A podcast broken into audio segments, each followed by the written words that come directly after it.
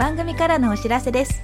この度、マナのウェブクリエイターカフェは配信100回を記念して、2024年6月6日夜7時より東京渋谷で公開録音を行うことになりました。公開録音の詳細は番組詳細欄のリンクよりご確認ください。たくさんのご応募お待ちしております。ウェブクリエイターボックスマナでした。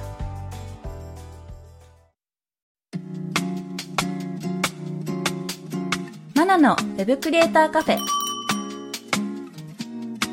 ェブデザイナーでウェブクリエイターボックスを運営しているマナです。ウェブ制作を勉強中の駆け出しちゃんです。この番組ではウェブコンテンツ制作で役立つ知識やノウハウ、キャリアのお話をしていきます。今回もお便り紹介会です。リスナーの皆さんからたくさんお便りをいただいていますので、どんどん答えていこうと思います。お便りありがとうございます。私が答えられることはすごい少ないと思うんですけれども、うんなんとか乗っかっていこうと思いますので、よろしくお願いします。はい、よろしくお願いします。それでは早速読んでいきましょう。ペンネームブルーマウンテンさんからのお便りです。まなさん、駆け出しちゃん、はじめまして。はじめましては。じめまして。僕は現在就活中の大学生で卒業後海外で働きたいと思っています。昨年約半年間留学もしたのですがビジネスで使う英語と生活や学ぶ上で使う英語は違うとよく聞きます。僕は生活や学習には支障出ないくらいまで英語力を持っていけたと思うのですが仕事で使うとなるとやはり少し心配です。マナさんは英語圏で実際に働かれて、生活の英語と仕事の英語はどう違うと感じましたか？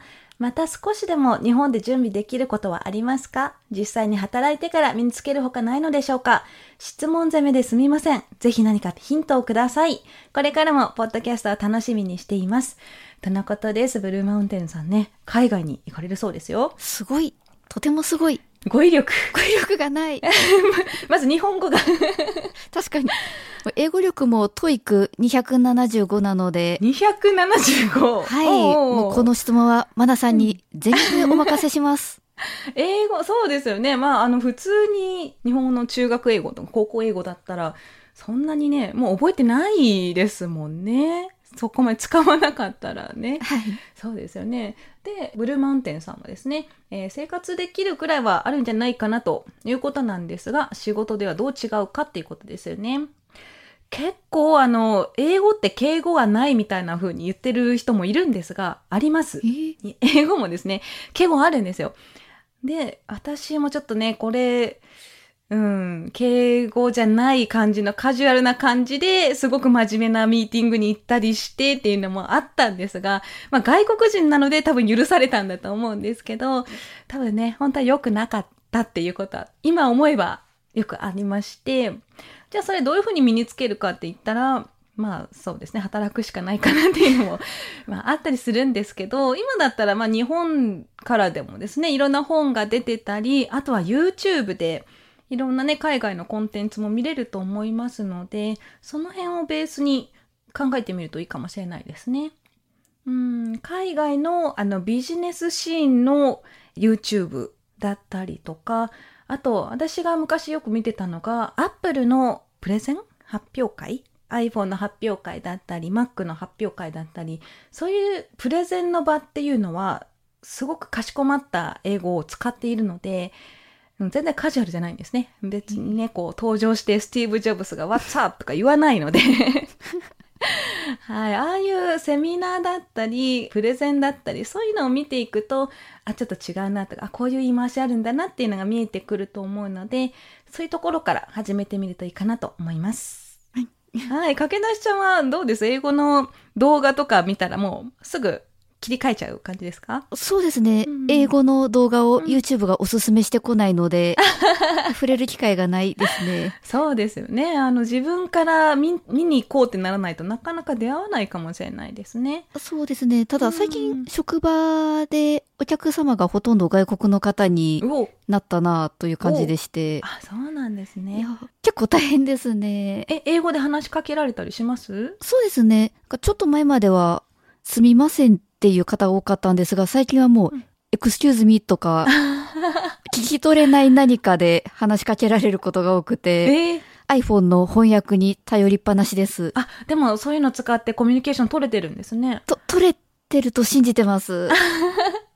そうですよね。まあ今そういうアプリもあるので、うんあの、ブルーマウンテンさんもですね、これどういうふうに言えばよかったんだろうとか、言えばいいのかなっていう時は、アプリに聞いてみると、意外と丁寧な言葉で教えてくれたりもするので、うん、駆け出しちゃんのね、アプリの使いこなしも参考にしながら、はい、やってみてください。じゃあ、ブルーマウンテンさん、お便りありがとうございましたあ。りがとうございました。それでは次のお便りです。キキさんからえーメッセージいただきました。まなさん、駆け出しちゃん、こんにちは。こんにちは。こんにちは。私は現在フリーランスで働いているのですが、収入も安定してきたので、起業しようと考えています。今年インボイス制度が始まって、消費税の納税がある意味マストになってくるので、もはや早く起業してしまった方がいいのでは、とすら思っています。皆さんはフリーランスを経て会社を起こされたと思いますが、フリーランス、一人会社の代表でしたら、それぞれどのようなメリット、デメリットがあると思われますか？ということでですね、インボイス制度、駆け出しちゃんも聞いたことありますか？ありますね。どうしようかなって思ってます。うーん、そうですよね。今フリーランスをされてる方は結構ね、頭痛の種なんじゃないかなと思うんですけど、まあこれ、あの、私の専門家ではないので、詳しいことはちょっと調べてもらうとして、まあ消費税、まず納税の額がちょっと変わる感じになってくるらしいですね。はい。はい。インボイス制度があるから収入が減る方もいたりとか、まあ、税金が増えてしまったりとかいう感じでちょっとね大変らしいです。私はちょっともう起業しているので、あ、あの、そうなんですよ。こういうインボイス制度っていうのが始まる前にもう起業しているので、ちょっとその立場は違ってくるんですが、じゃあどのタイミングで起業すればいいかっていうのが、まあ、よくね、論争にはなってますよね。うん。大体、こう、利益が、まあ、500万だ、年間ですね。500万とか600万ぐらいになって、起業したら、まあ、いいんじゃないかっていうのはよく言われてるので、まあ、その辺、うん、達しそうになったら考えてもいいと思うんですけど、まあ、インボイス制度があるからって言うんだったら、もう最初にやっちゃってもいいと思いますけどね。うん。うん、難しいですよね。はい。で、起業するんだったらもう最低限、確か20万だったか30万だったか、もう必ず払わなきゃいけないものがあるんですが、まあそういうのが別にね、あの、それでもインボイス制度を考えるんだったら起業しちゃおうって思うんだったら、もうさっさとしちゃった方がいいかもしれないです。で、起業する流れとか私 YouTube だったり、ブログの方でも書いてたりしますので、まあよかったらそちらの方も見ながら検討してみてください。で、起業するんだったら、なんか、印鑑登録だとか、なんか事前にいろいろ用意しておかないとスムーズに進まなかったりするので、もしこの日に絶対起業日はこの日にしたいとかいうのがあるんだったら、結構早めに用意しておかないと、思ったようにですね、スケジュール通り進まなかったりするので、ゆとりを持って計画してみてください。駆け出しちゃんいつか起業とか、まあフリーランスでっていうのも考えてたりします？うーん、難しいですね。いろいろと。ただ少なくともあの、うん500万とか600万とかを稼げたりは全然できていないので、うんうんうんうん。起業はしばらくやらないのかなと思ってます。そうですよね。今まではそうだったんですよ。今まではまあ別に私そんなに稼ぐつもりないからフリーランスでいいやってうんいう方が多くて、私もそうだったんですが、うんそこに出てきたインボイス制度。このせいで、じゃあもうみたいな感じで起業を考える方がうんいるらしくってっていうところなんですよね。でもやっぱ信用が増えるだとか、個人でやるっていうよりは、株式会社駆け出しちゃん。あそうですね。はい。やった方が取引はしやすかったり。まあ展示会に行く時もうん堂々と名刺を配れるので、そうなんですよ。今、だから入金とかするときにうん本名になるわけですよね。ああ、そうですね。そう。入金、振り込み先が。はい。でそれが全部駆け出しちゃん株式会社 みたいな感じになるので、うん、あいいですね、そまれあ。ちょっとスムーズに進めやすくはなりますね。うんうんじゃあ、あそうですね。まあ考えること多いと思うんですが、いろんな意見も見てみてください。キキさん、メッセージありがとうございました。ありがとうございました。はい、えー、では次のメッセージ。コバーさんからいただきました。はじめまして、ウェブ制作の勉強中のコバーと申します。はじめまして。はじめまして。僕は独学でウェブ制作を勉強中なので、週に1回お二人のお話を聞きながらモチベーションを保っています。今はできるだけたくさんサイトを作りながらスキルアップしようとしています。そこで気になったのが新しいサイトを作るとき、どこまでゼロから制作すればよいかという点です。ある程度自分の中で型ができてきたら、複製して作り始めても良いものなのでしょうかお二人はどこまでゼロから作られていますか？えー、ということですね。まあ今勉強中でいろいろサイトを作って勉強中ということなんですね。今いくつぐらいサイト作ってきました？かけだしちゃんは。4つぐらいうんうん。ですね。それ全部1から作っていきました？あ、すっごい使い回しました。あ、作りました。はい。なるほど、なるほど。まあ、そっちの方が作りやすいので、もうどんどん量産はできるんですよね。だから、目的をどうするか、もう量産していろんなサイトをいろんなバージョンで作ってみたいパターンか、うんうんまあいろんなレイアウトを試してみたいか、この二つで、えーどっちを選ぶかっていうところで決まってくるかなと思います。まあ量産して、えーいきたい。こういうパターン、ああいうパターンを作りたいっていうんであれば、一つ、まあ、ベーシックなものがあって、そこから変えていくっていう方が、まあ、作りやすいと思いますし、そうじゃなくて、レイアウトがガラッと変わったものを見せたいっていうんだったら、一から作らないと、またね、わけわかんなくなっちゃいますので、ですね。はい、どっちかですよね。まあ私がおすすめするのは本当一から作っていった方が全く違うものができますし、いろんなね、レイアウトだったりとか、ターゲット層によってまた見せ方も変わってくると思うので、勉強中なのであれば、いろんなレイアウトにチャレンジしつつやっていった方がいいかなと思います。はい。まあ、ただ、あの、ヘッドの中身とかってほとんど変わらないので、そういうところはコピペして、必要なところだけ変えてっていうことは可能だと思うんですが、まあ、基本的なところだけコピペして、あとはちょっとご自身で考えながら一から作っていってみるのもいいと思いますね。駆け出しちゃんも一からまたサイトを作れってなったら、どう思います？うぐ、ですね。うぐうぐしながら、今お話聞いてました。そうですよね。大変ですもんね。うん、まあ、ただ、うん、同じ、例えば今、駆け出しちゃん .com でね、公開してると思いますが、はい。あのパターンで、また、じゃあ、私のポートフォリオサイト、私のですね、マナさんのポートフォリオサイトも、ちょっと作ってくださいよって言った時に、そのまま使えるかっていうとこを考えると、また違ってくると思うんですね。そう駆けですね。出しちゃんの、うん、見せ方と、私の持ってる、こう、見せ方とか、いうのは違うと思うので、ターゲットユーザーだったり、何を目的に見せたいかによって、レイアウトは変わってくるので、いろんなパターンを知っておくっていうのは大事ですね。そうですね。引き出しが増えるとうん。いいですね。そうですね。だからまあコピペできるところは知ってもらっても構わないので、いろんなレイアウトチャレンジしてみてください。カバーさん、お便りありがとうございました。ありがとうございました。それでは最後のお便りです。ペンネーム、駆け出しちゃんからのお便りが届いております。はーい、私です。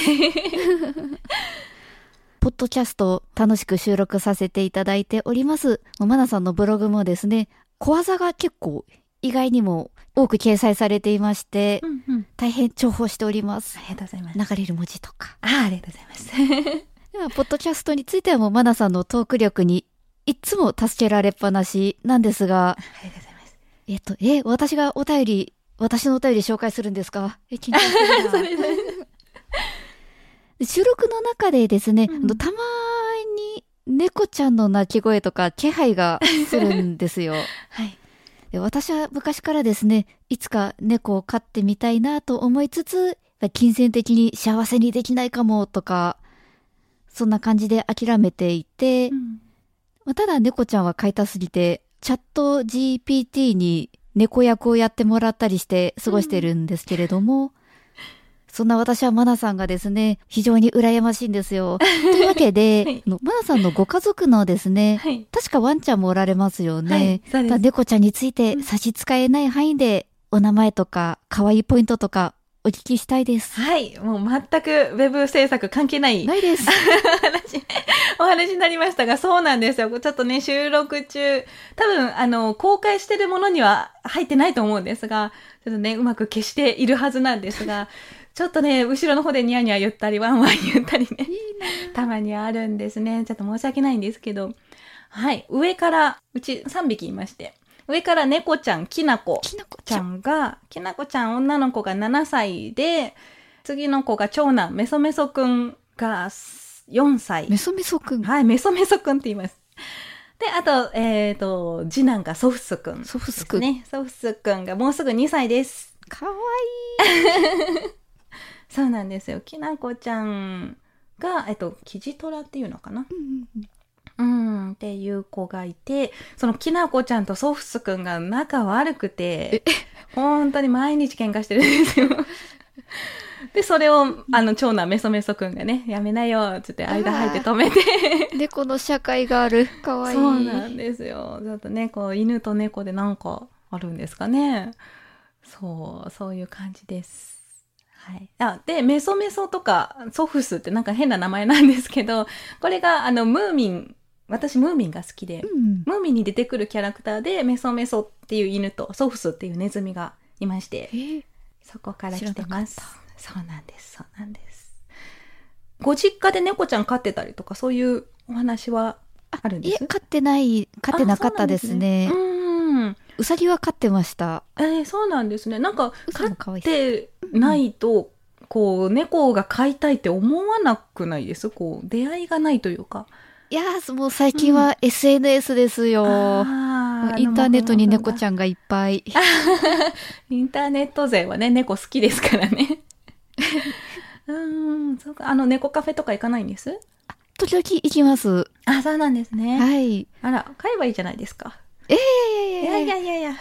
あの、ペットが飼えるうん。部屋、うんもううん、ちょっとお高いですし、はい。